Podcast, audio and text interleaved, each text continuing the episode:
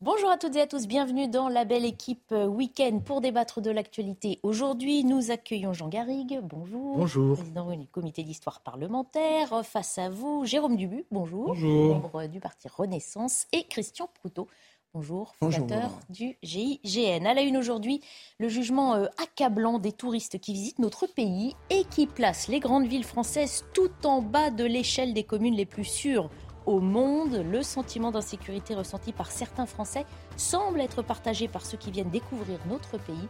Nous commencerons cette émission avec ce navrant palmarès. Nous évoquerons également cette rocambolesque histoire de squat. 4 ans pour expulser les occupants de son immeuble et au final une facture d'eau de près de 100 000 euros. C'est le cauchemar d'un propriétaire de 86 ans. Un an que la situation s'enlise porte de la Villette. Un an jour pour jour que les consommateurs de crack ont été euh, déplacés des jardins d'Éole euh, à ce quartier du 19e arrondissement de Paris. Et autant de jours d'enfer pour les riverains qui manifestent une nouvelle fois. Ils réclament à l'État de passer à l'action. Et puis Mélenchon est-il en train de devenir un poids trop lourd pour son parti Oui, répond une majorité de personnes sondées sur la question. L'occasion pour nous de nous poser euh, justement la question du leadership du parti après une semaine cauchemardesque pour la France insoumise. L'avenir politique de Jean-Luc Mélenchon est-il menacé Et si oui, qui pour lui succéder Nous en débattrons juste après un point euh, sur l'actualité. Le journal est présenté par Alexis Vallée. Téhéran toujours en crise, de nouvelles manifestations ont eu lieu en Iran après la mort d'une jeune femme arrêtée par la police des mœurs. La répression a fait 17 morts selon les autorités, au moins 35 selon l'ONG Irana Human Rights. Dans la province nord du pays, 739 émeutiers dont 60 femmes ont été arrêtés.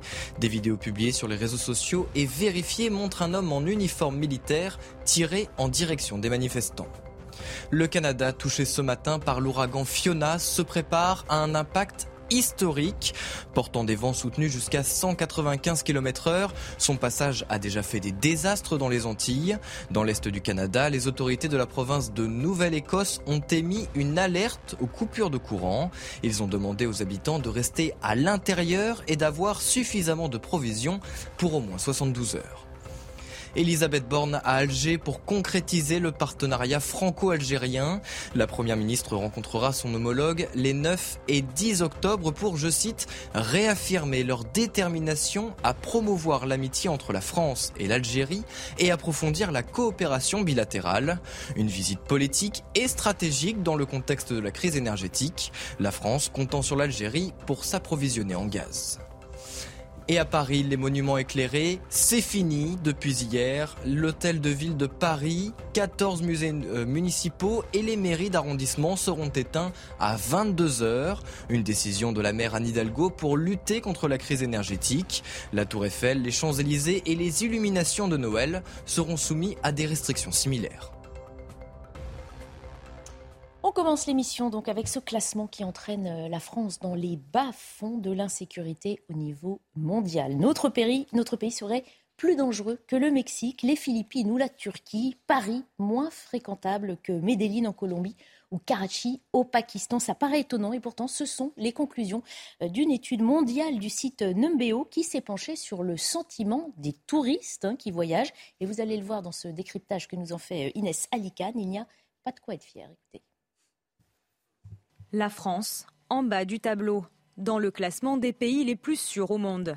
Classé 27e sur 29, l'Hexagone se situe derrière la Turquie, le Pakistan ou encore le Mexique, et trouve sa place devant le Brésil et l'Afrique du Sud, qui occupent les deux dernières places du classement.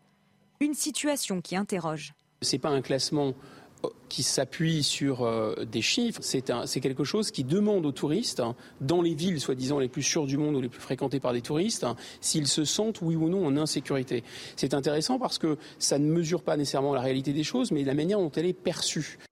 Sur 12 villes françaises présentes dans le classement, seulement Strasbourg se trouve dans le top 200, en occupant la 166e place sur un total de 453 villes classées dans le monde loin derrière Abu Dhabi, Saint-Sébastien ou encore la ville de Québec. De son côté, Nantes est la mauvaise élève, se situant à la 407e place face à l'insécurité. les Nantais sont en colère. Trois fois en six mois, on a essayé de me voler mon portable, dont deux fois deux jours de suite. Deux chez vous quasiment? euh, deux, deux ans chez moi exactement. Je déménage. J'ai fait un burn-out cet hiver parce que c'était trop. Enfin, au niveau européen, les villes françaises s'enfoncent plus vite que les autres villes d'Europe. Voilà, donc les grandes villes françaises plus dangereuses hein, que celles mondialement connues, par exemple, pour euh, les trafics de drogue ou l'insécurité liée à des règlements de compte de, cartels. Euh, les touristes qui sont venus en France, Jean Garry, sont très sévères à l'égard de notre pays. Oui, c'est très étonnant. Enfin, de, se retrouver derrière des villes de Colombie ou d'autres pays qui, qui, étaient réputés quand même euh, très peu sûrs, c'est le moins qu'on puisse dire il faut faire la part de, l'émotionnel, du, relatif dans ce genre de, sondage. Mais enfin, malgré tout, il y a des éléments qui se dégagent de, fond, parce que la France, en, tant que pays, arrive pratiquement en queue de, en queue de ah bah, peloton. Donc ça veut dire qu'il y a vraiment euh, quelque chose. Et euh, bon, les explications euh, sont, sont, sont, nombreuses. Euh, si on, si on, prend le cas de Paris, peut-être que c'est une présence de plus en plus visible de, SDF, de, de personnes en, difficulté. Peut-être que même les, les, embarras de Paris tels qu'on les connaît maintenant, pour pas dire d'autres mots, ils sont, sont peut-être donnent cette impression. Et en même temps, ce qui est intéressant, c'est que justement, on ne parle pas une fois que de Paris dans ce classement. On parle d'autres villes. C'est Strasbourg, hein, la seule ville française qui se hisse dans les 200 premières et qui est, 166e. C'est le cas de Nantes qui m'a le plus frappé parce que Nantes était une ville qui était réputée il y a encore, je sais pas, une quinzaine d'années euh, pour sa, douceur de vivre. Je crois qu'elle était, elle arrivait tout le temps en tête des classements mhm. comme ça. Et là, il y a un vrai problème de sécurité. C'est une ville que je connais un peu. J'ai discuté avec des responsables de la sécurité euh, là-bas et qui me disent qu'effectivement, le problème a il y a une sorte d'inflation d'insécurité depuis quelques années, notamment au bord de la Loire.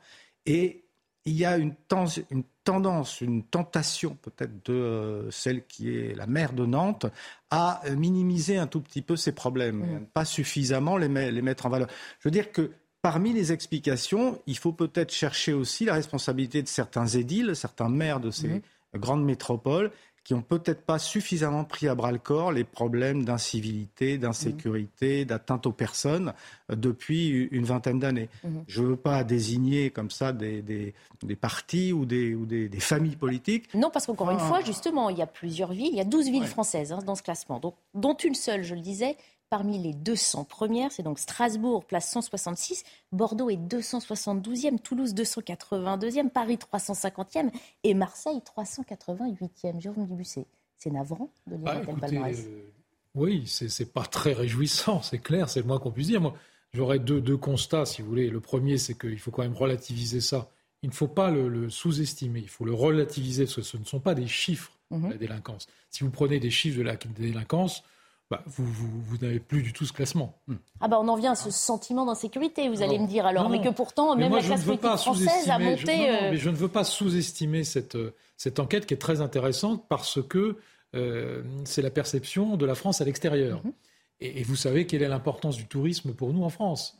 On a 50 millions de touristes par an, mhm. on en avait perdu une partie lors du Covid, on en a récupéré une partie, ce ne sont pas tout à fait les mêmes, mais effectivement, avant le Covid, on avait une insécurité extrêmement forte qui touchait d'ailleurs des, populations de touristes très ciblées, notamment les Chinois. Moi, je me souviens que lorsque j'étais élu de Paris, euh, il n'y avait pas un week-end sans qu'on ait des agressions mhm. d'Asiatiques systématiques dans Paris. Donc ça, c'était un sujet. Je ne suis pas sûr qu'on ait progressé depuis, euh, mais relativisons quand même un petit peu, parce que ce ne sont pas les chiffres, ce sont, c'est le Par rapport à quoi? À quoi pourrions-nous nous attacher pour essayer de redorer un petit peu le tableau? Bah, Les chiffres précis de la délinquance. Mmh. Euh, qu'on soit derrière euh, un certain nombre de villes où il y a une insécurité majeure, mmh. euh, si vous prenez les chiffres, les chiffres de la délinquance, on les connaît ces dernières années, on en parle régulièrement sur nos plateaux. Non, non, mais on n'est plus, du, plus du tout dans, dans ce classement-là. Mmh. Mais ce qui est très inquiétant, c'est la perception. Et donc, ça veut dire que ça va jouer sur la, la volonté et le choix d'un certain nombre de touristes qui, vont, qui risquent à cause de, ce sentiment d'insécurité, parfois fondé, hein, je l'ai dit tout à l'heure, parce qu'on avait des exemples très précis, de ne plus venir mhm. et de choisir une autre destination. Donc on va perdre des touristes, on va perdre des recettes, on va perdre un certain nombre de, forces économiques euh, à cause de ça. Mhm. Et donc ça, c'est navrant. Donc ça veut dire qu'il est temps de, mettre fin à ça. Alors justement, quelles sont les villes, selon ce même classement, hein, les plus sûres au monde? Ce sont les Émirats arabes unis qui occupent la première place du classement devant la Suisse et les Pays-Bas. Donc première ville euh, sur Abu Dhabi, euh, puis vient Doha au Qatar, Saint-Sébastien en Espagne, et puis Québec au Canada, il y a les villes suisses, Berne, Zurich, Lugano. Euh, ensuite, Christian Proto, qu'a-t-on à, envier à ces villes-là? Quel exemple peut-on leur, euh, peut-être leur emprunter pour essayer ben, nous-mêmes de remonter un peu la pente dans ce classement? Non, mais on est tout à fait d'accord qu'il y a à travers ce, euh, sont, enfin, ce, classement, puisqu'on fait des classements de tout maintenant, quelque chose qui pose problème sur la perception, mhm. parce qu'il faut en revenir à ça, sur la perception qu'ont les touristes qui ont été interrogés, mhm. donc qui sont venus chez nous, euh, sur la manière dont ils ont ressenti leur, euh, leur sécurité, ou plutôt leur insécurité. Alors, comparé à Medellin, je serais curieux de savoir combien il y a de touristes qui vont à Medellin. Il y a quelque chose qui me laisse perplexe dans la manière, dans la construction euh, de, de, cette étude. Avec en plus quelque chose qui nous est pas avantageux, et ça par contre c'est mathématique, c'est que compte tenu du fait qu'on est le pays le plus touristique, la plupart des gens que l'on interroge sont forcément des, des gens qui, étant euh, la France étant le pays le plus touristique, mhm. euh, sont la plus grosse masse du sondage. Alors, rien que ça me laisse rêveur sur, sur l'étude. En plus, comparé à Doha, je, suis désolé, euh, comparons ce qui est comparable. C'est-à-dire bah, Écoutez, il y a combien de touristes à Doha ah bah, en Europe, non, mais c'est l'un des enseignements de ce classement. Euh, la France est le dernier pays européen de ce classement. Elle est juste devant le Brésil et l'Afrique du Sud à la fin du classement, mais au sein de l'Europe, elle est la plus mal classée aussi. Oui, mais euh, je, reviens, je reviens à ce sentiment et je reviens également à ce que disait Jérôme Dubus, c'est que il y a dans cette idée de perception euh, quelque chose de complètement subjectif. Et il faut savoir que compte tenu du fait que nous avons eu un, nous avons un vrai problème au niveau des pickpockets, ce qui impacte mmh. le plus, en fait, les touristes. Nous avons un vrai problème qui est pris en charge actuellement, en particulier dans, euh, au moins sur Paris, euh, par la préfecture de police, un peu plus que ça ne l'a été à une certaine époque, mais qui fait que euh, dans le, lorsque les gens partent en voyage, ils ont des préconisations, enfin, on leur donne euh, des listes de pays, de choses, faire attention à ci, faire attention à ça. Ce qui fait non, mais ça, les pickpockets dans tous les pays visités du monde, euh, ce risque-là existe. Apparemment, surtout, certains pays savent mieux s'en protéger ou s'en défendre. Prenez Barcelone, qui est le, champion d'Europe. Euh, moi, je les vois pas. Alors, ça me perplexe. Bon, alors, ou prenez Londres, où il y a le maximum d'attaques au couteau, puisque mm. à Londres, dans la graduation de la violence, mm-hmm. une violence que l'on dont on parle jamais à Londres, qui est réel, qui existe, ou même dans certains pays du Nord, que l'on croyait à l'abri de tout ça. Je pense que c'est plus ce sentiment, comme l'évoquait euh, tout à l'heure Jean, euh, par rapport à la pauvreté que l'on peut croiser dans la rue. Mhm. Ça, c'est insupportable. et qui et en plus, peut-être les, euh, les pickpockets dont on prévient les touristes avant qu'ils viennent, mhm. qu'il faudra qu'ils fassent attention. Oui, moi je crois que c'est plutôt un faisceau de, de conjonction de, de, choses qui ne vont pas, euh, plus que l'insécurité elle-même, l'agression violente, etc. Alors il ne s'agit pas de minimiser, hein, je l'ai dit tout à l'heure, mais quand vous débarquez à Roissy, vous êtes déjà alpagué par je ne sais pas combien de taxis, faux taxis, euh, de faux taxis qui vous proposent un petit peu menaçant hein, quand même avec les touristes. Moi, je l'ai vu euh, assez récemment cette semaine. Euh, un petit peu menaçant en disant ben, tu vas venir avec moi, etc. Mm. Le tutoiement, etc. Euh, euh, quelque chose d'un petit peu un petit peu agressif, mm. qui fait que la première sensation que vous avez, c'est d'être en insécurité, effectivement, dès que vous débarquez à Roissy. Et puis ça continue comme ça quand vous arrivez dans Paris. Bah, on va justement vous avez la pauvreté, mais c'est pas seulement la pauvreté. Vous avez la mauvaise tenue de la ville.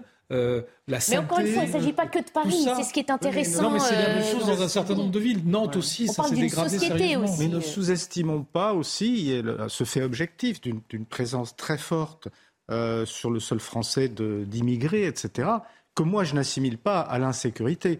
mais que dans l'esprit des gens peuvent être assimilés. Ils voient, il euh, y, a des pays où il y a une proportion d'immigration, notamment du continent africain, beaucoup moins importante. Mmh. Et, cette différence-là, et, peut-être aussi la traversée, quand on revient aussi de Roissy, la traversée des, banlieues mmh. en RER, qui sont un peu dans un état assez, assez déplorable. Enfin, tout ça, ça, ça cristallise des choses. Peut-être même que les images qu'on a eues des gilets jaunes, de toutes ces, de toutes ces manifestations, émus à l'époque déjà. on l'a su. Hein, Tous ces, images avaient dégradé l'image de la France. Parce qu'on est dans le domaine de la perception. C'est vrai Alors, on va rentrer dans des exemples plus concrets parce que si on essaie... j'ajoute juste une seconde. Une chose, euh, Méfions-nous quand même de l'exploitation faite par les pays anglo-saxons.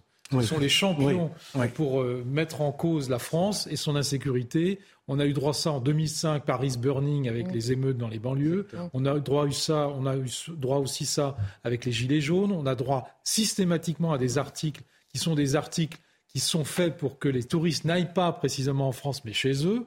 Euh, donc, vous voyez, faites attention aussi à la concurrence malsaine. Alors, bah, il n'empêche qu'on parle régulièrement euh, sur ces plateaux de ce qui ne va pas en France et qu'on va malheureusement euh, entrer dans le vif du sujet pour tenter d'expliquer. C'est peut-être pas lié, mais on sait qu'il y a quelques petites choses hein. qu'il faudrait améliorer en France. On va justement arriver à ce cauchemar qui n'en finit pas pour un vieil homme de 86 ans, propriétaire sur la commune de Saint-Ouen.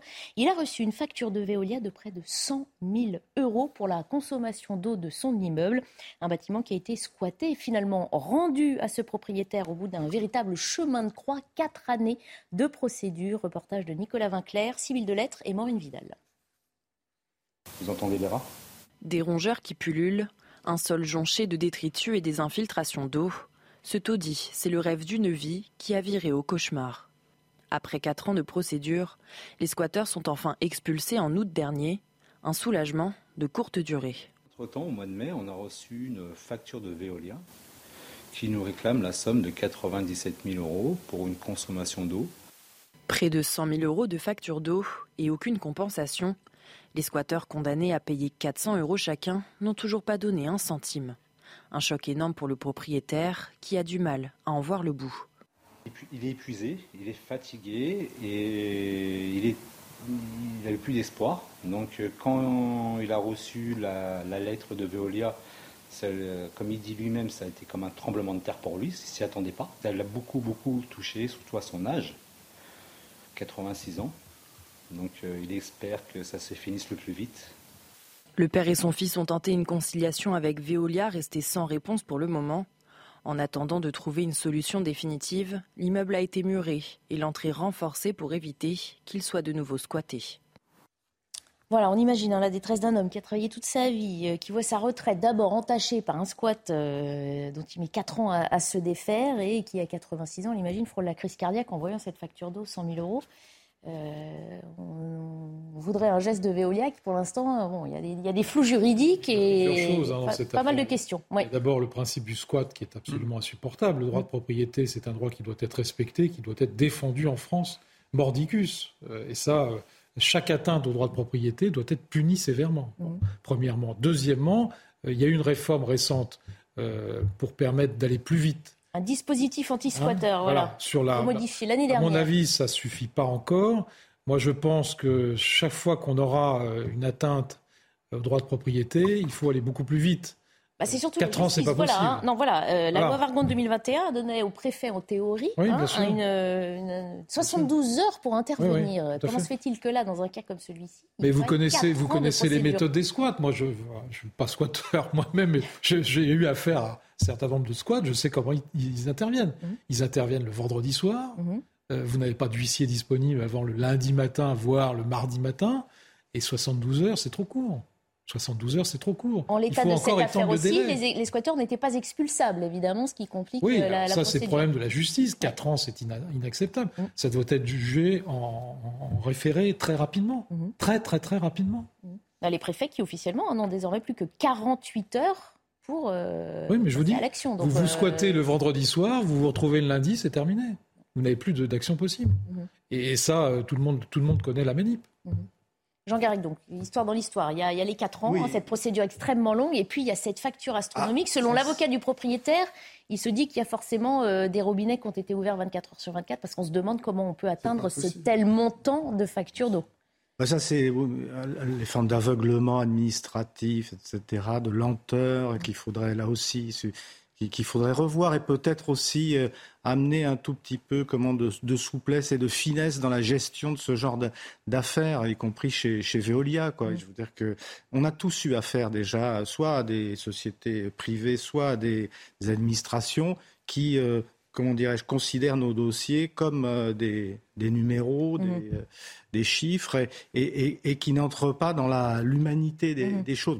heureusement, là, il va y avoir une procédure judiciaire. Ah, heureusement, pour l'instant, on se base sur euh, l'entité qui a ce compte d'eau, le nom qui est sur la facture. Mais, moi, je trouve que c'est vraiment un mal dont on souffre particulièrement en France, cette, sorte d'aveuglement comme mhm. ça, administratif sur tous les sujets. Bon, ça, c'est le sujet annexe. Puis il y a le sujet du, squat, évidemment. Euh, mais je souscris tout à fait à ce qui était dit, euh, aux lenteurs de, la, de la pénalisation de, ce type d'acte. Ça pose le problème aussi, alors en, comment dirais-je, sous, en sous-texte, ça pose un peu le problème aussi du droit au logement et de la disponibilité d'un certain nombre de, de, mètres carrés et de milliers de mètres carrés d'habitations, de, de, logements ou de bureaux en général, euh, et de la manière dont on pourrait peut-être essayer de mieux euh, les, les utiliser mais ça pose des problèmes juridiques, économiques, sociaux. Non, mais on parlait de lois, de dispositifs anti-squatteurs qui ont été mis en place pas plus tard que l'année dernière pour aussi protéger les propriétaires. Euh, les amendes, par exemple, on sait qu'elles ont mmh. été euh, montées à 45 000 euros d'amende et 3 ans d'emprisonnement pour les squatteurs. Qui là, dans cette affaire, euh, on leur demande 400 euros chacun et on les verra jamais. Même si vous êtes condamné, la plupart des, des squatteurs ne paieront jamais leur amende. Voilà. C'est tout. Euh, il y a d'à côté des ils amendes. sont économiquement faibles, ils sont incapables de payer une amende de 45 000 euros. Enfin, oui, de l'autre, un montant Ça, paraît totalement décalé par rapport à ce qu'on connaît. Mhm. et, moi, je, trouve qu'il y a eu, depuis des années, et dans un certain nombre de, villes aussi, et notamment Paris, une espèce de tolérance vis-à-vis des squatteurs. Hein. moi, j'ai vu un certain nombre. Alors, c'était pas des squatteurs individuels, c'était des squatteurs collectifs organisés. On disait que c'était des artistes. Il fallait les protéger, ne pas y avec des associations, avec des associations derrière, en disant on va contester le droit de propriété. C'est absolument insupportable qu'il y ait des locaux vides. Hein, euh, et qui ne soient pas des, locaux qui soient occupés, alors qu'il y a des gens qui sont à la rue, etc. Et donc cette espèce de tolérance vis-à-vis du squat organisé, mmh. voire défendu par un certain nombre de villes, et j'ai quelques exemples précis euh, par la ville de Paris, euh, évidemment, ça a fait qu'il euh, y a eu une tolérance mm. pour l'ensemble des squats, quels qu'ils soient, qu'ils soient violents, qu'ils soient. Et ça, c'est absolument Avec un inversement des rôles aussi, qui est vraiment victime dans cette histoire. quand j'entends, quand j'entends des gens aujourd'hui qui vous disent, des élus, mm. qui vous disent, mais c'est intolérable dans mon arrondissement à Paris, j'ai des squats, etc. Mais Enfin, je veux dire, depuis 20 ans, qu'est-ce que vous avez fait pour lutter contre ça? Au contraire, vous les avez acceptés. Christian Proutot. Non, mais on paye un laxisme à, de nombreux étages, finalement. Oui, et le laxisme, c'est par rapport aux décisions de justice euh, qui sont prises, ou même par rapport aux décisions prises administrativement par le préfet, du fait de l'occupation, et le terme existe, il a, euh, même si depuis les, euh, la loi a évolué, mhm. justement, en plus, bah, grâce à, des choses qu'on a évoquées en plateau, mhm. parce qu'il y a eu des choses tellement choquantes que tout, tout d'un coup, euh, des textes ont pu évoluer sur le fait de pouvoir considérer, par exemple, que une, une résidence secondaire, c'était pas tout à fait le même type de squat mhm. euh, qu'une résidence principale. Mhm. C'est quand même pour le moins perplexe, euh, qui laisse perplexe. Mais D'abord, on pourrait se poser la question de savoir pourquoi Veolia s'est pas intéressé à sa facture avant. Il aurait pu couper l'eau avant. Hein. Mhm. On connaît plein de cas où... Le... On sait parfois qu'ils appellent en disant nous avons remarqué une consommation plus élevée. Euh, regardez si vous avez des fuites. Ça nous est peut-être pas tous, mais... Il faut savoir que ça devient tellement euh, surprenant la manière dont c'est géré. On n'arrive pas à 100 000 euros comme ça euh, d'un coup. Même, même par, par, rapport à Veolia, moi, moi je l'ai vécu par rapport au gaz, donc d'une mhm. autre manière. C'est-à-dire qu'ils viennent vous expliquer que c'est pas eux qui relèvent les compteurs. Mais que pour payer moins cher du personnel qui n'ont pas à temps plein, ils sous-traitent avec une, une, société dont le rôle est simplement, entre guillemets, d'aller relever les compteurs et qui des fois marque même pas ce qu'il y a sur le compteur.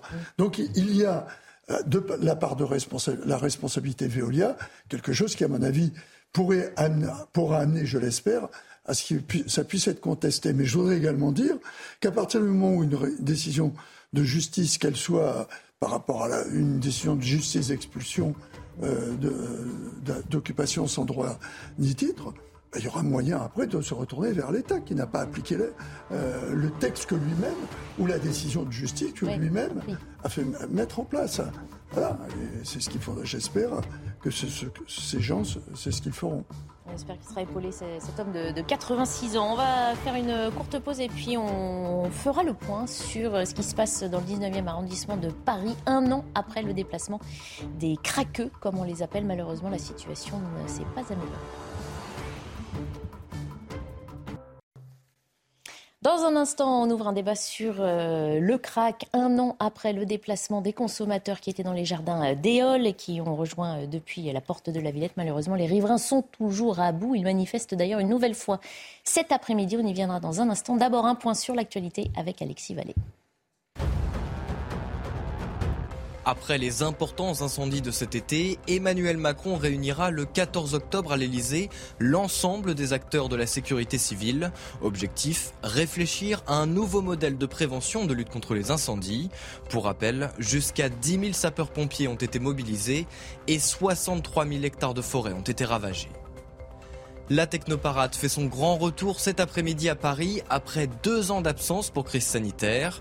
Le parcours de 6,5 km est prévu de d'Enfer-Rochereau à Nation en passant par la Bastille, l'un des plus longs depuis sa création en 1998. La vitrine festive et revendicative des musiques électroniques met cette année à l'honneur l'Ukraine, la DJ ukrainienne Xenia étant l'invité d'honneur. Et au large de la Syrie, 90 morts dans le naufrage d'un bateau de migrants. Les recherches se poursuivent pour tenter de retrouver d'éventuels survivants. Plusieurs personnes sont toujours portées disparues. Selon les autorités syriennes, environ 150 personnes, principalement des Libanais et des, réfugiés, syriens et palestiniens, se trouvaient à bord du petit bateau. C'était il y a un an, exactement le 24 septembre 2021. Les consommateurs de crack présents dans les jardins des Halles, dans le 18e arrondissement de Paris, étaient déplacés porte de la Villette, dans le 19e. Un changement de lieu qui, malheureusement, n'a euh, rien euh, résolu. Les riverains témoignent chaque jour de l'enfer qu'ils vivent au quotidien. Population et élus se mobilisent donc une nouvelle fois aujourd'hui. On rejoindra dans quelques instants notre équipe euh, sur place. On fait d'abord le point sur cette situation euh, désespérante un an après avec ce reportage de Jeanne Cancard et Fabrice Elsner. C'est la nuit le jour, oui. Parce que moi-même, on ne pouvait plus y passer. Enfin, on y passait avec réticence. Depuis quelques mois, cette habitante du 18e arrondissement de Paris revient dans le jardin des Halles où les animaux ont remplacé les consommateurs de crack délogés il y a un an. À l'intérieur et aux alentours du parc, les riverains ont retrouvé un quotidien apaisé. Moi, avant, c'était un cauchemar ici. Hein. J'avais envie de partir d'ici euh, plus tôt possible. C'est mieux, mieux, mieux, mieux, mieux, plus mieux qu'avant. Avant, c'était vraiment tous des craqueurs dans, le parc. Mais à seulement 2 km plus au nord, on replonge dans l'enfer du crack, porte de la Villette, où ont été déplacés les toxicomanes. Nuit et jour, ils achètent et consomment cette drogue bon marché. Ça, ça coûte 10 euros, c'est même pas un gramme. Sous emprise, des toxicomanes déambulent dangereusement entre les voitures. À la vue de notre caméra, l'un d'eux nous jette une bouteille en verre. Des réactions violentes, souvent provoquées par la prise de cette drogue ultra addictive. Devant ce supermarché, quotidiennement, des bagarres éclatent. Il y a quelques jours, le gérant a été blessé par l'un des consommateurs de crack et porte désormais des gants. Bah, c'est pour euh, me protéger le minimum. Souvent, les gens ils sont très violents. On a déjà eu des, femmes, des hommes qui sortent des couteaux, qui nous menacent. Donc, euh, forcément, on a besoin de se protéger un peu. Pour tenter de trouver enfin une solution durable pour les riverains et les toxicomanes, une réunion doit avoir lieu début octobre entre le nouveau préfet de police de Paris et les maires concernés par le fléau. Voilà, ce sont ces habitants, ces commerçants qui vivent la peur au ventre, hein, euh, qui se manifestent aujourd'hui pour dénoncer l'enfer euh, qu'ils vivent. On va retrouver devant la mairie euh, de Pantin notre reporter Augustin Donadieu. Bonjour Augustin, je le disais, les riverains demandent désormais à l'État de clairement passer à l'action. Effectivement, ils le demandent. Aujourd'hui, à partir de 16h, départ de la manifestation euh, ici de la mairie de Pantin. Ces habitants qui sont en colère, l'un d'eux nous disait qu'il y a un an, au moment du déménagement euh, de ce camp de consommateurs de crack au Jardin des Halles vers le square Forceval à Porte de la Villette, les pouvoirs publics leur avaient dit ça ne va durer que quelques jours, quelques semaines tout au plus. 365 jours plus tard, rien n'a bougé. Le camp s'est agrandi. De plus en plus de consommateurs euh, sont présents et évidemment une insécurité euh, grandissante. Euh, malgré, ils l'ont noté, une, accentuation des, interventions des forces de l'ordre depuis la nomination de Laurent Nunez à la tête de la préfecture de police de Paris. Dans leur combat, ils ont été rejoints par les trois maires, le maire d'Aubervilliers, de Pantin et du 19e arrondissement. Vous l'avez dit, ils demandent de l'aide de l'État. Ils font deux propositions. La première, eh bien, des réponses sanitaires et sociales avec un suivi médico-social des consommateurs de crack. Et enfin, évidemment, l'évacuation urgente de ce square de euh, Forceval. Un plan crack a été dévoilé il y a deux jours, c'était jeudi, par la Fédération euh, de l'addiction. Ce plan crack prévoit notamment eh la création de salles de consommation mais cette idée ne fait pas l'unanimité et au contraire, elle aurait même tendance à cristalliser les tensions parmi les habitants. Merci beaucoup Augustin Donadieu, merci également à Vincent euh, Burga qui vous accompagne. On comprend, hein, ce qui devait être provisoire est devenu permanent. Euh, Christian Proutot, on sait que Gérald Darmanin a demandé au nouveau euh, préfet de police de Paris euh, d'activer tout ce qu'il pouvait. C'est que les contrôles ont été renforcés, c'est ce que nous rappelait Augustin à l'instant. Et cependant, la situation reste un enfer. de quoi manque-t-on pour se débarrasser de ce problème, qui est un problème de sécurité et de santé publique également? Vous, vous l'avez dit vous-même, Barbara, c'est un problème de sécurité et de santé publique. Et si vous voulez mon avis, c'est avant tout un problème de santé publique, de sécurité, à partir du moment où ces gens sont livrés à eux-mêmes, à une addiction dont elle sait qu'elle conduit forcément à la violence au moment du manque, mais également en périphérie du problème, puisqu'il faut l'acheter, la drogue. Donc, comme ces gens-là, en dehors des minima sociaux qu'ils pourraient avoir, qu'ils euh, euh, dépensent au bout de quelques jours, après, ils se livrent à des petites rapines. C'est pas énorme, mais ça pourrit un quartier, ça pourrit une société. Si on ne met pas en place la mesure, les mesures et la chaîne complète, c'est-à-dire depuis l'aspect sanitaire et le traitement, c'est pas les salles de shoot qui vont répondre, répondre, le, euh, répondre au problème. Au contraire, si vous voulez mon sentiment, puisque la, la notion de salle de shoot, c'est juste pour que les gens puissent se droguer, mais dans de bonnes conditions ça laisse perplexe sur le raisonnement. Et qui ravive la colère des riverains parce qu'on sait que personne, euh, soyons honnêtes, personne n'a envie d'avoir une salle de shoot à côté de chez soi. Je vais vous dire, si on, observe tout le monde, les riverains, tout le monde s'en fiche. Ça me fait penser aux, toilettes dans Topaz, pour ceux, ceux, qui connaissent, où on déplace le problème. Euh, et que ça peut rapporter un peu d'argent au, passage, au moins dans Topaz. Mais on a déplacé plusieurs fois hein, ces consommateurs de crack. Est-ce qu'on ne peut pas simplement les déplacer vers un centre de soins euh, quelque part ailleurs, au lieu de simplement changer de quartier, ce qui ne résout absolument rien À condition de ce que on évoquait tous les deux d'abord, parce que vous l'aviez dit, euh, on, puisse mettre en place la structure de soins qui va bien. Mmh. C'est ça le problème. S'il y a que l'aspect policier du problème, on, on fera toujours la même chose. Et même si Nunez, on le voit, euh, euh, qui, est oui, Il y a eu 4000 contrôles hein, depuis. Euh, contrôler des gens qui sont drogués, qui de toute façon se drogueront, si on ne les soigne pas, ils continueront de se droguer. Ils sont ingérables une fois au commissariat de police, c'est ce que tous les, les, policiers nous disent. Non, mais, Gérald Darmanin avait aussi dit cet été le dialogue avec la mairie de Paris est engagé. Alors, on ne pouvait que s'en réjouir. Bon, ça voulait aussi dire que depuis tout ce temps-là, c'était, on assistait qu'à un renvoi de responsabilité sans aucune. Cette affaire, elle est affligeante, elle me révolte profondément. Ça fait 20 ans que ça dure. Mm. Moi, quand je suis arrivé au Conseil de Paris, euh, en, 2001, euh, on avait déjà les problèmes de crack, mm. place de Stalingrad. C'était place de Stalingrad. Alors, le, principe qu'on a, que toutes les autorités, d'ailleurs, quel que soit le, préfet de police de Paris, euh, quel que soit le gouvernement gauche-droite qu'il a nommé, peu importe, c'était toujours le même principe. On déplace les gens parce que les riverains se plaignent. OK, bon. Mais on déplace le problème, c'est tout. On ne règle pas le problème. Je vous dis, ça fait 20 ans que ça dure. Alors après, on est allé sur la colline du crack. Mhm. La colline du crack, moi j'ai déposé, quand j'étais conseiller de Paris, à peu près 30 vœux pour qu'on évacue la colline du crack. 30 vœux. Je crois qu'on l'a évacuée 25 fois, la colline du crack. La 26e a été la bonne, parce que c'est terminé maintenant euh, mais les gens sont ailleurs. Ils sont dans les jardins des Halles. Maintenant, ils sont dans un autre jardin, dans une autre place. Est-ce que ça veut dire qu'on ne veut pas se débarrasser de ce problème? On n'arrête pas de dire attention, les Jeux Olympiques, dans deux ans, il faudra que ce soit résolu, mais euh, on ne semble pas prêt à le faire. Premièrement, parce que euh, un certain nombre de gens n'ont pas les mêmes avis sur la question. Mhm. Un certain nombre de gens nous disent ce sont des délinquants et il faut les traiter de manière juridique. Mhm. Point. Or, ce sont des malades. Moi, je suis allé plusieurs fois visiter la colline du Crac. Mm. Ce sont, ces gens sont des épaves. Mm. Ils ne peuvent plus travailler, ils ne peuvent plus se loger normalement, ils ne peuvent plus même être dans des, hôpitaux classiques. Il faut des centres de soins très particuliers. Ça existe dans un certain nombre de pays. Nous, on n'a pas de place. On n'a pas de place. Donc, qu'est-ce qu'on fait? Pour les traiter, on les met à l'hôpital. Mais à l'hôpital, ils ne peuvent pas y rester, c'est absolument impossible. Le personnel soignant ne peut pas traiter ce genre de cas qui sont des gens complètement à bout. Euh, à bout de force, à bout de résistance, à bout de, de, même, de, même mentalement, ce sont des gens qui sont complètement fragilisés. mais ça veut dire que d'un côté, d'une part, le sort de ces personnes importe peu euh, nos dirigeants et le quotidien des riverains, voilà, encore moins. pour terminer très rapidement, il y a deux choses. Il y a ceux qui sont en situation irrégulière. Et ces gens-là, même s'ils sont malades, il faut les expulser très rapidement. Il n'y a, pas de, il a pas à tergiverser, il faut les expulser. Enfin, pour ça, il faut passer par la justice, avec l'expulsion, tout ce qu'on connaît, et qui, dans d'autres cas plus graves aussi, ne se. Et ceux qui sont en situation régulière, qui sont malades du crack, mmh. bah, il faut les soigner.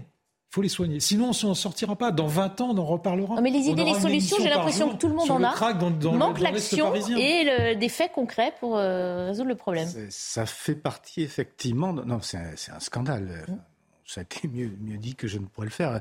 Euh, ça, fait 20 ans que ça dure. Ils se sont déplacés, colline du Crac, Jardin des Halles. Maintenant, on refile le bébé à la, en périphérie, euh, à la Villette, Pantin, etc. Non, non, c'est quelque chose qui est, qui est incroyable. Et c'est vrai que euh, très longtemps, ça a été le, comment dire, le, le, le, le fait qu'on se renvoyait la balle entre la mairie de Paris et, le, et l'État. Euh, il semblerait que ça soit débloqué un tout petit peu, mais les moyens sont pas là. les structures médico-sociales sont pas là. Je, je, regardais une, une enquête qui montrait que 30%, par exemple, de ces, de ces usagers du crack sont des gens qui sont euh, qui, qui relèvent de, de traitements psychiatriques. En fait. Mmh, là aussi. Donc il y, a, il y, a, des cas très, très particuliers. Et puis, il y a aussi un aspect là qu'on n'a pas encore évoqué, c'est celui des, bah, des, des, vendeurs, mmh. ce qu'on appelle les, les modus et des circuits de, de, vente qui viennent d'Afrique de l'Ouest. Mmh. Alors j'ai entendu que Gérald Darmanin euh, prévoyait d'aller euh, là-bas, dans les pays d'origine du, du, du, produit, enfin de la, de la transmission du produit, mmh. on va dire, euh, pour, pour essayer de négocier avec les autorités là-bas. Je ne sais pas ce que ça va donner. Mais on voit bien que là aussi, il y a, y a, y a, des, y a des manques criants. On, je, mais c'est on n'arrive pas à comprendre parce que malgré tout, maintenant, l'opinion publique française, elle est alertée sur ce mhm. phénomène. Elle voit, c'est presque un symptôme de nos impuissances. Mhm, Donc, euh, je trouve que c'est quand même euh, incroyable. quand vous voyez, quand vous voyez ça, vous, enfin, D'abord, c'est le symbole de l'impuissance de l'État. C'est tout à fait ça. Et, des autorités publiques en règle générale, élus, tout confondu. Mhm. Peu importe, hein, les riverains, ils ne veulent pas savoir de qui est responsable de ça. En réalité, ils mettent tout le monde dans le même, dans le même sac et ils ont parfaitement raison. Et puis, et puis euh, euh, quand j'entends encore cette espèce de d'illusion de la salle de, shoot où on va ah distribuer des médicaments pour essayer de résoudre le problème, mais ça n'a aucun sens. Mm. Et là, on, a l'exemple de, hein. on a l'exemple de la salle de shoot qui a été créée la gare du Nord. par la ville de Paris, mm. euh, derrière la Riboisière. Bon, derrière l'hôpital de la Riboisière. Ça ne marche pas. Mm. Moi, j'avais à un moment, professionnellement, j'avais des bureaux boulevard Magenta. J'étais aux premières, aux premières loges. J'ai très bien vu ce qui se passait. Les types sortent, euh, ou les femmes, peu, importe, en tout cas, les, consommateurs sortent de la salle de shoot où on leur a distribué leur méthadone, parce que c'était de la méthadone à l'époque. Pas si c'est encore le même produit, bref, peu importe. En tout cas, on leur fait une distribution. Ils sont alpagués par des dealers à l'extérieur de la salle qui leur revendent systématiquement encore de la drogue. Mmh. Euh, donc, vous voyez, c'est le double effet. Non seulement on leur en donne quasiment officiellement, mais en plus, ils en prennent de manière illégale et, ça attire les dealers autour du quartier. Mhm. Et ça devient insupportable pour les riverains. Donc, mhm. Donc c'est sûrement pas la, solution. Parce que c'est devenu la plus grande scène de trafic de consommation de crack à ciel ouvert d'Europe. Là aussi, on a commencé l'émission avec un palmarès peu glorieux. Euh, on, a un nouveau, euh, une nouvelle couronne euh, sur nos têtes. En tout cas, les maires maintenant hein, d'Aubervilliers, de Pantin, du 19e arrondissement, hein, qui manifestent d'ailleurs également cet après-midi aux côtés des riverains et des, commerçants. Nous avons pu euh, interroger la maire d'Aubervilliers euh, ce matin avant la manifestation. Elle en appelle à l'État pour trouver une solution rapidement. C'est des habitants qui, le matin, quand ils se réveillent, trouvent des toxicomanes dans leur hall d'immeuble, qui trouvent leur hall d'immeuble plein d'excréments, les boîtes aux lettres défoncées. C'est tout ça depuis un an. Donc depuis un an, euh, les habitants euh, des, du quartier euh, Villette Quatre Chemins vivent littéralement un enfer et se sentent vraiment méprisés. C'est vraiment à l'État de prendre ses responsabilités. L'État doit trouver une solution pérenne pour soigner ces personnes.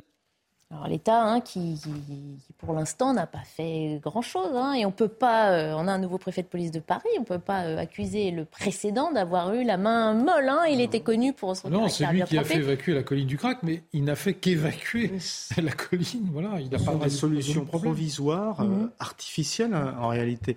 Mais à ce propos, là aussi, j'avais entendu que il avait été question à un moment de, créer une salle de shoot dans le 16e arrondissement. Oui la colère des riverains a eu euh, raison le, du, projet. a été, euh, a été arrêté. Mm il y a aussi un problème de concentration mm. de, je dirais, de, la misère sociale euh, et de la.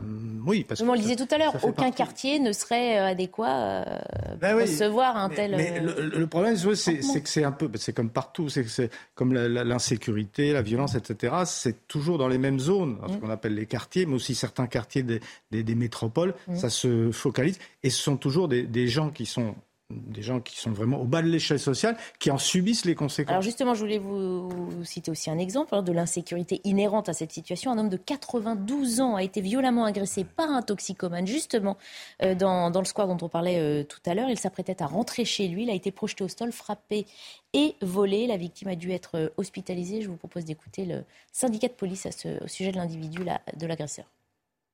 On a retrouvé euh, cet agresseur grâce à la vidéosurveillance, et oui, encore la fameuse vidéosurveillance, comme quoi elle est très utile euh, malgré tous les détracteurs. Et puis nos, collègues ont fait, des, ont fait une grosse opération euh, deux jours après. Et donc ils ont recoupé, ils ont retrouvé cet individu, ils l'ont arrêté, ils l'ont interpellé, et la personne a été déférée. Et ils sont prêts à, taper et presque tuer un individu qui a, qui a 90 ans, une personne, un grand-père, qui pourrait être leur grand-père, tout ça pour récupérer 10, 20, 30 euros. Donc voilà, c'est vraiment dramatique d'en arriver là et cette drogue est un fléau. Cette drogue est un fléau et un problème de santé publique, Christian Poutot, c'est ce qu'on disait tout à l'heure. Oui, et puis le, crack a cette, particularité euh, terrible, c'est que ça rend dépendant très très rapidement. Mm. Alors c'est très violent, ça, ça rend dépendant très rapidement et surtout, ça amène à des comportements euh, qui, qui finissent par amener ces gens-là à ressortir à un moment plus de la psychiatrie mm. euh, que la médecine euh, traditionnelle. Et c'est justement là où je voulais en venir, c'est que on se rend compte déjà de l'état de, la santé dans notre pays par rapport à la santé du quotidien. Je dirais celle qui fait que on, va aux urgences et que c'est compliqué parce qu'on a moins de personnel. Mm-hmm. Mais là, c'est une médecine très particulière. Et tous les gens déjà, on le voit en psychiatrie, euh, la, psychiatrie en France, c'est un vrai problème. On le voit par rapport aux prisons. Il y a 30% du des gens incarcérés qui ressortissent plus de la psychiatrie euh, que de l'enfermement. Euh, j'allais dire l'enfermement juridique. tel qu'il est prévu quand on a fait une bêtise avec la privation de liberté. Ils ont un problème. Ils ont un problème. Là, on n'a pas assez de personnel. Alors, c'est sûr, après la solution, on dit on déplace, pendant qu'on déplace, ça fait du bruit et de l'agitation, mais si on ne traite pas, le, mal à la... Ça sortira jamais. Ah, Bien d'accord. Et Jérôme Dubu disait par rapport aux Jeux Olympiques, pour vous, ce ne sera pas résolu. Oui, hein. ah bah non. Ça promet, alors dans les palmarès, c'est dans le, le, pire, c'est la rassurance qu'on peut apporter aux touristes. Le, bah, justement, le pire, c'est que je voudrais donner un petit, petite lueur d'optimisme aux, touristes qui nous regardent, s'il y en a, qui nous regardent, parce que les pauvres, ils vont fuir Paris et toutes les villes françaises après cette émission. Euh, néanmoins, il y a des villes qui ont été attaquées par le crack, mmh. qui ont connu ce que nous connaissons à Paris et qui s'en sont sortis. Je pense notamment à New York dans les années 80, parce que le crack a été inventé, entre guillemets, en tout cas mmh. consommé massivement, comme on le connaît là à Paris, euh, à New York, ça a commencé à New York. Et il y a une ville aussi qui a été touchée. Alors c'était l'héroïne. On parle des années 80 à New York et d'un maire qui a été, euh, oui, qui a été particulièrement, ferme, particulièrement ferme. Pas à Paris. La théorie du, du carreau cassé, c'était tout à fait ça. Bordel Giuliani. Et, et, et, parallèlement, il y avait une autre ville qui était atteinte par la drogue. c'était Zurich. Et Zurich a réagi comme Paris. On a créé des salles de shoot. Les salles de shoot, elles ont été fermées au bout de 5-6 ans. Eux, ils ont compris. Ils ont compris que ça ne marchait pas. Nous, ça continue. Voilà. Donc, euh, si vous voulez, euh, on connaît les solutions qui sont euh, porteuses d'avenir, qui sont rassurantes pour la population et qui règlent le problème, en tout cas le problème de sécurité. Je ne parle pas du problème de, santé, hein, qui est un autre sujet dont on a parlé. Et puis, il y a la voie laxiste, la voie utopiste, qui ne mène à rien. Mmh ça ne va pas sur le front de l'insécurité, on ne veut pas faire le journal des mauvaises nouvelles, ça ne va pas non plus du côté de l'éducation nationale, c'est le sujet qu'on va aborder euh, maintenant. On n'est pas tant là pour dénoncer les problèmes que pour alerter à trouver des solutions et justement essayer d'améliorer euh, le quotidien des Français. Vous le savez, c'est en pleine crise de recrutement que le corps enseignant a fait sa rentrée. Mais trois semaines après le retour en classe, malheureusement, les problèmes, évidemment, ne sont pas euh, résolus. Il y a l'absentéisme de certains et il y a aussi le non-remplacement des professeurs absents, faute de candidats. Évidemment, Jean Garrigue, vous allez nous en parler euh, mieux que nous. Euh, en tout cas, c'est une première action judiciaire collective hein, qui a été engagée. Le collectif On veut des profs a décidé de lancer une demande d'indemnisation contre le ministère de l'Éducation car il souhaite engager la responsabilité de l'État pour faute, alors que de nombreux élèves eh n'ont pas de professeur en classe. Je vous propose d'écouter l'avocat de ce collectif. On n'est pas juste sur un problème de sous, on est aussi sur un problème en fait de faute et de, de manquement à une obligation de l'État qui est celle d'assurer l'enseignement public. Donc on n'est pas juste sur, euh, sur, un, problème, enfin on est sur une carence de l'État qui est quand même euh, voilà, caractérisée. Et, c'est pour ça que comme il y a vraiment une faute de l'État, on peut engager sa responsabilité.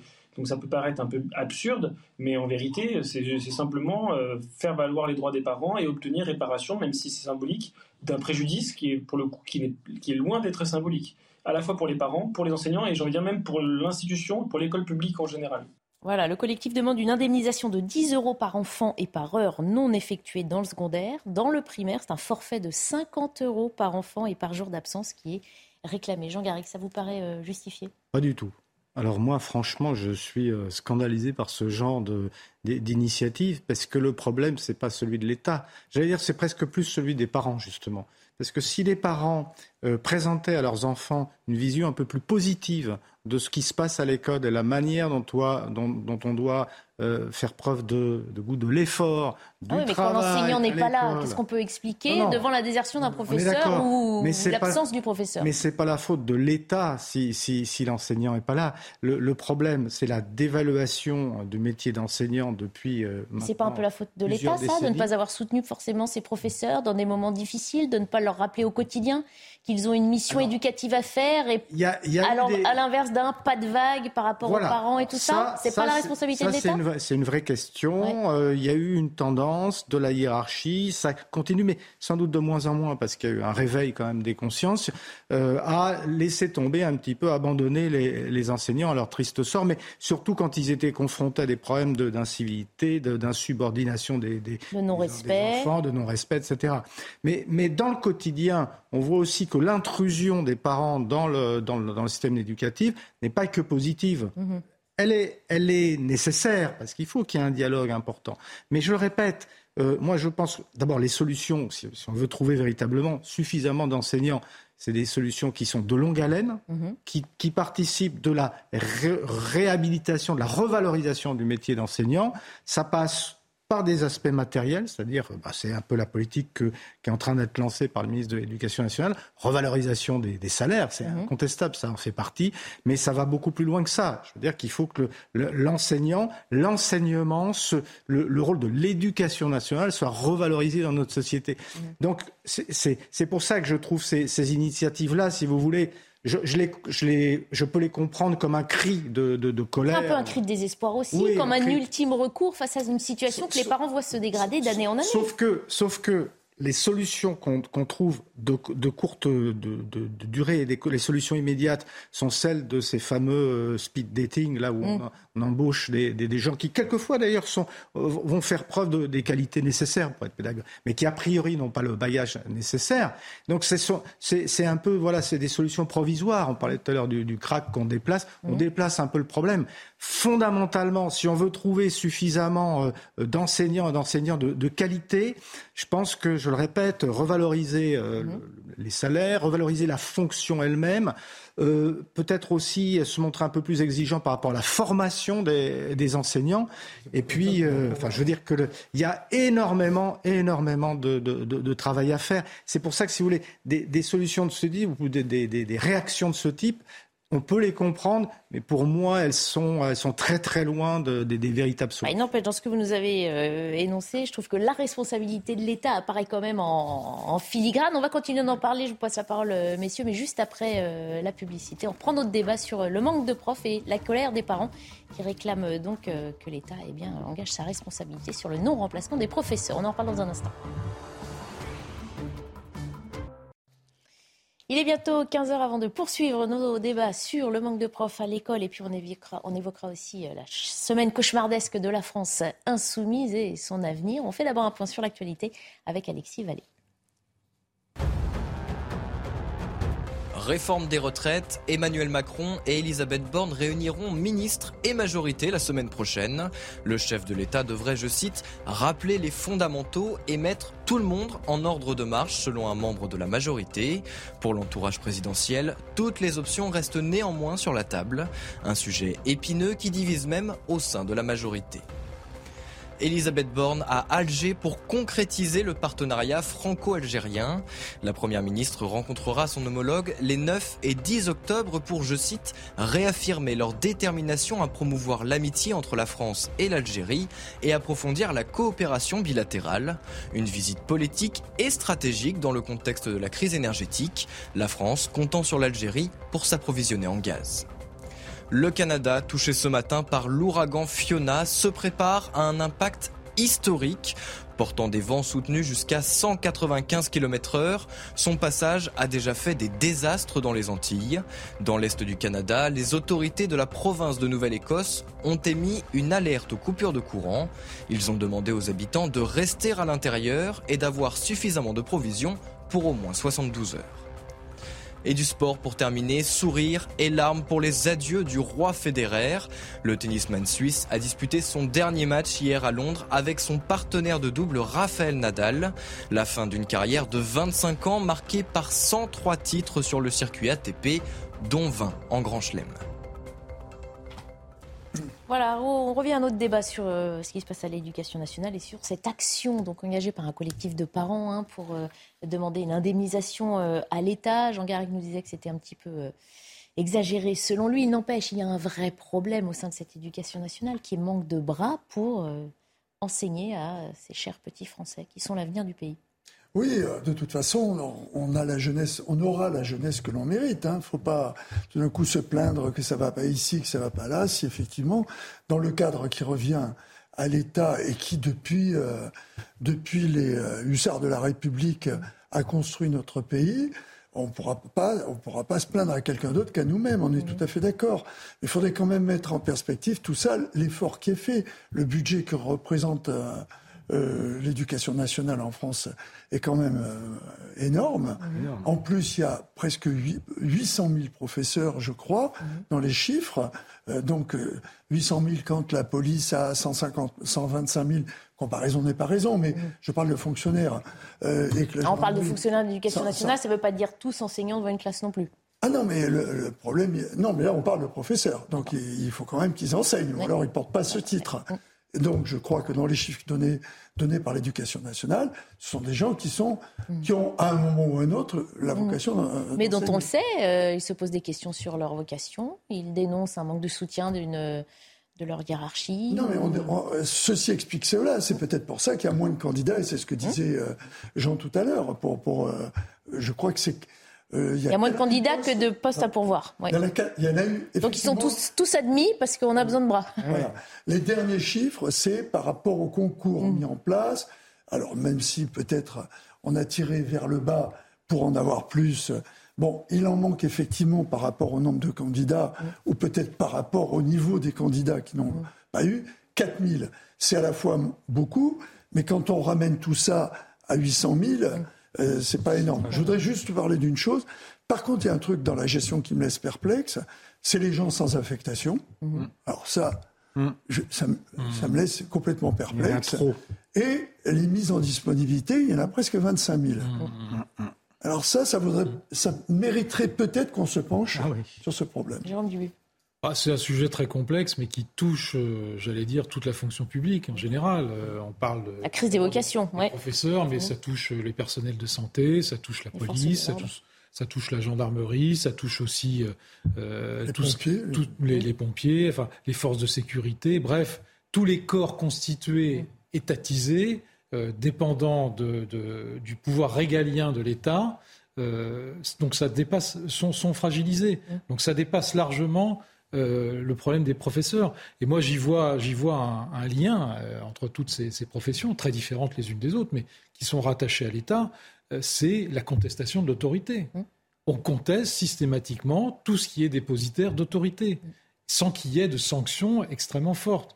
Donc ça touche les professeurs, parce que les professeurs, moi je, je discute assez souvent avec un certain nombre d'entre eux, ils sont d'abord de très bonne volonté, euh, mmh. ça, à 99% ils sont de très bonne volonté. Alors il y a de l'absentéisme, des gens mis en, en, en, mobilité, etc., bon, avec des statuts différents qui, qui n'enseignent pas directement, et ça explique pour partie aussi le fait qu'il manque des professeurs, mais je crois que le, principe même, c'est ça, c'est qu'ils ne se sentent plus protégés. Mmh. L'affaire Samuel Paty a été, euh, mmh. a été un choc terrible. Mmh. A été un choc terrible. Alors, on le sentait venir, on ne savait pas que ça allait se traduire comme ça, mais, mais systématiquement, euh, les, professeurs sont contestés dans leur classe, dans leur autorité, dans leur savoir, dans leur capacité d'enseignement. Contestés dans leur classe et par certains parents d'élèves qui ont à l'égard de, ces enseignants aussi un certain manque de respect. Au contraire, être en recul et laisser mm. les directeurs d'école et, les, proviseurs, les directeurs et les professeurs euh, maintenir leur autorité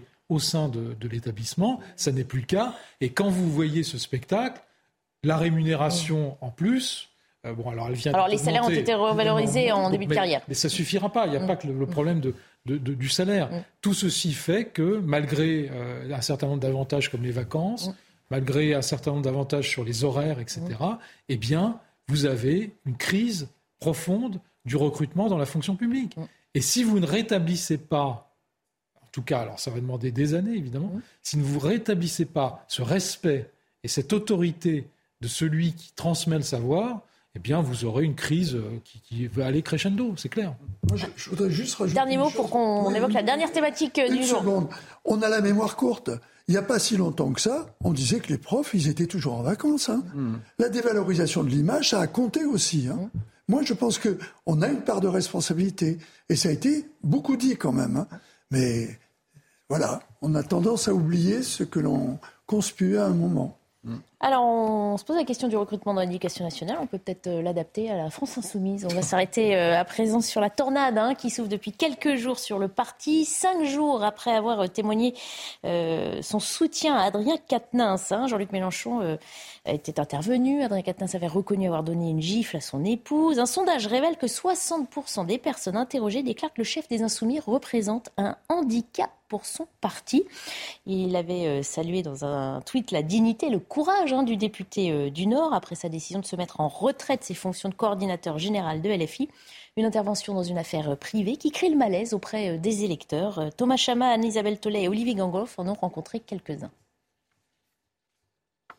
Jean-Luc Mélenchon est-il devenu un problème pour son propre camp? Selon un sondage, 60% des personnes interrogées déclarent que le leader insoumis représente un handicap pour son parti. Dans les rues du 11e arrondissement de Paris, où plus de 36% des électeurs ont voté pour lui au premier tour de l'élection présidentielle, certains font toujours confiance au charisme du tribun. Euh, il a toujours à sa place par rapport à, tout ce qu'il a fait. C'est le locomotive euh, de, de, son, de son parti. Bah, en vrai, qui y a de mieux? D'autres électeurs interrogés veulent en revanche tourner la page des années Mélenchon.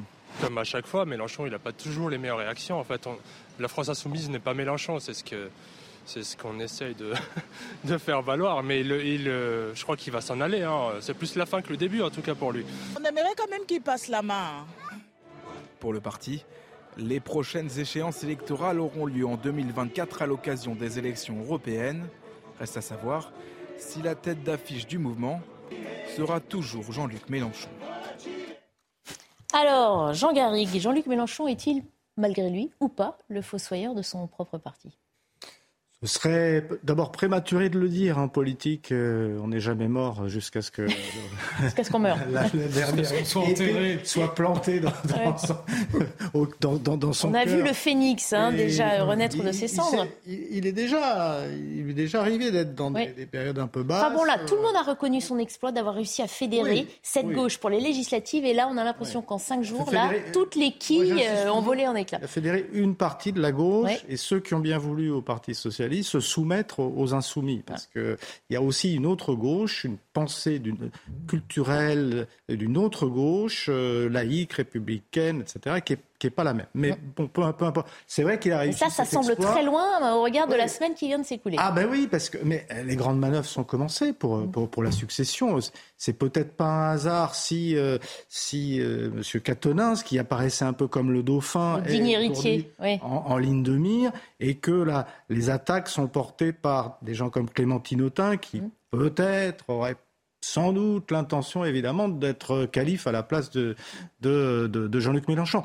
Alors ça fait c'est pas d'hier d'ailleurs qu'il y a des, des, des, rébellions comme ça, des mhm. dissensions. Le, le, politologue Thomas Guénolé, qui avait un instant euh, participé à, à, la France Insoumise, a écrit là-dessus des lignes euh, pour, pour nous montrer à quel point il y a une direction extrêmement. Alors on parle de direction gazeuse, mais euh, dictatoriale en fait mhm. de, de Jean-Luc Mélenchon au sein de sa, famille, et donc ça suscite quand même un certain nombre de, de, de, de rébellions. Ou alors est-ce que, est, ce que ça c'était pas l'attitude qu'il avait eue quelques années auparavant, qu'on lui a d'ailleurs reproché, hein, cet autoritarisme, qu'il oh. aurait peut-être voulu ouvrir un peu a peut-être allégé au profit de cette nouvelle génération hein, qui l'a poussé devant et puis là finalement qui se retourne euh, peut-être contre lui. Moi je crois que c'est justement parce qu'il ne sait pas euh, laisser, euh, laisser sa place, comme mm. d'ailleurs comme la plupart des mm. hommes politiques. Il lui est très difficile de, de, de préparer, de laisser les autres agir à sa place. Il veut rester la, la bonne conscience, la conscience de, de, cette gauche cette gauche spécifique qu'est la, la, France insoumise.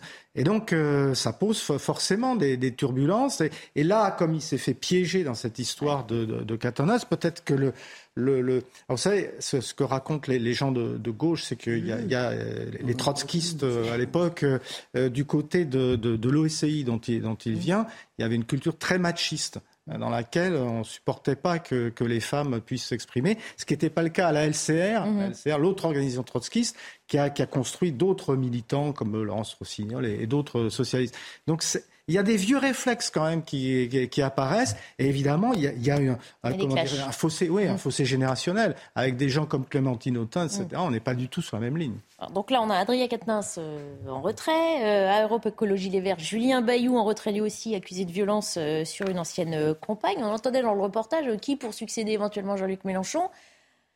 On entendait, euh, ah bah, et qui de mieux bah, C'est lui-même, il va succéder à lui-même. Moi, je, vous fais le pari aujourd'hui qu'il sera candidat en 2027. Mm. Euh, j'en suis à peu près persuadé, sauf accident euh, de santé qu'on ne lui souhaite pas. Bon, voilà, mais, je suis persuadé que c'est un vrai faux départ. Parce qu'en réalité, quand vous regardez un peu l'état des troupes derrière, personne n'arrive à cette, ce charisme qu'il faut lui reconnaître. Mm. Même si on le condamne, même si on, on est euh, indigné par ces outrances permanentes. Hein, je ne sais pas la première. Alors, en termes d'outrances, il y a Sandrine Rousseau aussi, euh, hein, euh, dernièrement. Oui, mais ça, c'est dans un autre genre. Ah mais, c'est un peu un autre genre. Mais Jean-Luc Mélenchon, c'est le protestataire type, voilà, qui, prend ces exemples de, de, gestion de la société et de gestion de son parti à Cuba mm. et au Venezuela. Ce pas des, pays qui sont particulièrement démocratiques, en tout cas ils ne sont pas connus pour ça. Et donc en réalité, euh, vous, allez, vous allez le retrouver. Il mm-hmm. ne va pas disparaître. D'autant plus, d'autant plus que euh, je trouve que, son entourage est relativement faible. Mm-hmm. Ah bah, surtout qu'il a imposé en vol cette dernière semaine. Hein. oui, c'est ça la. Vous savez, ça, dans cinq ans, on ne sait pas très bien ce qui, ce qui peut se passer. Ça, cette affaire un peu publique, euh, qui est une affaire avant tout privée. Enfin, il y a dans cinq ans, il y a les européennes aussi avant. Elle peut euh, toucher d'autres gens euh, dans la classe politique ou autre d'ailleurs, parce que vous savez très bien que c'est bon, la vie privée, c'est très compliqué, etc. Donc, moi, je ne veux pas minimiser du tout ce qui s'est passé. Mmh. Je trouve même que Katnins devrait démissionner son poste de député, parce que quand on dit qu'il se met en retrait, ça veut dire qu'il ne participe plus aux commissions, ça veut dire qu'il ne peut plus s'exprimer au sein de l'hémicycle, ça veut dire qu'il ne fait plus son travail de député, et dans ce cas-là, ben, on s'en va. Quand on est empêché de faire son travail de député, oui, mais si tout le monde s'en va, il n'y a plus personne. Voilà, on a vu aussi euh, Manuel Bompard essayer de rattraper les choses et se prendre les pieds dans le tapis. Dans, dans, son divorce, c'est quand même pas exagéré. Donc, si vous voulez, c'est quand même extrêmement condamnable ce qui s'est passé. Et lui-même l'a reconnu. Hum. Euh, donc c'est, ce sont des faits qui sont établis. Il n'y a pas, il a pas de. On aurait dû laisser la vie privée d'un côté et ne pas mêler la politique. Non, Finalement, c'est le tweet de, Jean-Luc Mélenchon qui la vie privée vous rattrape. Et, et, quand vous dites que vous mettez en retrait, ça veut dire que vous ne faites plus rien. Bah, à ce moment-là, vous partez. Qu'est-ce que vous voulez que je vous dise? Mm-hmm. Donc pour en venir à Mélenchon, moi, je suis persuadé qu'on le retrouvera en 2027. Christian Proutot. Oui, je, le malaise à LFI. Comme Marine Le Pen. Voilà, je partage tout à fait le, le point de vue de Jérôme parce que il y a effectivement, et on s'en rend compte, euh, dans l'organisation des partis, toujours ce besoin d'avoir le leader dit charismatique et qui porte, euh, qui porte le parti. Les gens le suivent parce qu'il euh, y a quelque chose. Et trouver derrière des gens qui ont, on aime ou on n'aime pas, mais cette euh, propension à attirer autour de lui, mhm. euh, il n'y en a pas beaucoup. Mhm. C'est le problème des LR, c'est le problème de la politique euh, en général. La politique, elle fonctionne souvent autour d'un meneur. Ce qui a d'embêtant, c'est que, en plus, il peut revendiquer les succès qu'ils ont eus. Mhm. On ne peut pas nier que comme Marine Le Pen, euh, sans faire de comparaisons euh, qui sont pas utiles, mais comme ils ont été tous les deux euh, très proches au deuxième tour et qu'elle a franchi le pas avant lui, mais il n'était pas loin derrière. Mhm. Et on ne peut pas nier qu'on le lui devait. C'est clair. Qu'on l'aime ou pas. J'ai plein de raisons de ne pas apprécier le personnage, mais je lui reconnais ce côté qui fait qu'il faut mhm. trouver des personnalités bah, il faut savoir s'entourer d'un leader, euh, d'un ah prochain leader assez charismatique pour reprendre le flambeau. Et vous savez qu'en 2027, on ne sait pas du tout très, ce qui va se passer parce que là, euh, Mélenchon était à 400 000 voix derrière Marine Le Pen du deuxième tour, donc ça aurait pu être lui à 400 000 voix presque, qui est oui, bah C'est encore loin. Hein, c'est pas grand-chose. Il se passer des choses. Et, et, parce que le sortant, qui était Emmanuel Macron, euh, était dans sa position de sortant. Mm. Donc il avait un matelas électoral du fait de sa position de sortant. La prochaine fois, il n'y a plus de sortant. plus, Tout est ouvert. Tout est ouvert. Tout est ouvert. Eh d'ailleurs, c'est le problème du post-macronisme, c'est que le, leader charismatique sera parti. Le, macronisme sans Macron euh, n'existe pas en réalité. On a beau avoir créé ce parti Renaissance qui, qui est tout à fait légitime et respectable, mais n'empêche que, euh, voilà, sans, sans un leader charismatique dans le système qui est le nôtre, système présidentiel, mmh. avec notre culture bonapartiste, mmh. malgré tout, où tout se focalise sur un homme. Le, à droite, ça a toujours été ça, mais à gauche aussi d'ailleurs, mhm. parce que euh, à droite, ça a été De Gaulle, Chirac, mhm. Sarko, et, à gauche, euh, Jaurès, euh, Léon Blum, Mitterrand. Si vous n'avez pas un homme pour, pour cristalliser derrière vous, il y a le, cas de François Hollande qui, qui en, 2012 a réussi quand même, malgré tout, à incarner quelque chose, à, faire figure, si vous voulez. Là, c'est vrai qu'on se dit, après euh, Jean-Luc Mélenchon, mais qui, qui euh, justement, tout, le monde pensait, enfin, les, observateurs se, disaient que Adrien Quatennens c'était celui mmh. qui intellectuellement mmh. avait justement les capacités pour être son, successeur. Mais là, on voit. Mais entre parenthèses, quelques temps. On verra sans difficulté. Merci en tout cas, messieurs, d'avoir participé au débat de la belle équipe. À suivre 90 minutes info week-end présenté par euh, Lionel Rousseau. Je vous retrouve pour ma part demain à 14h.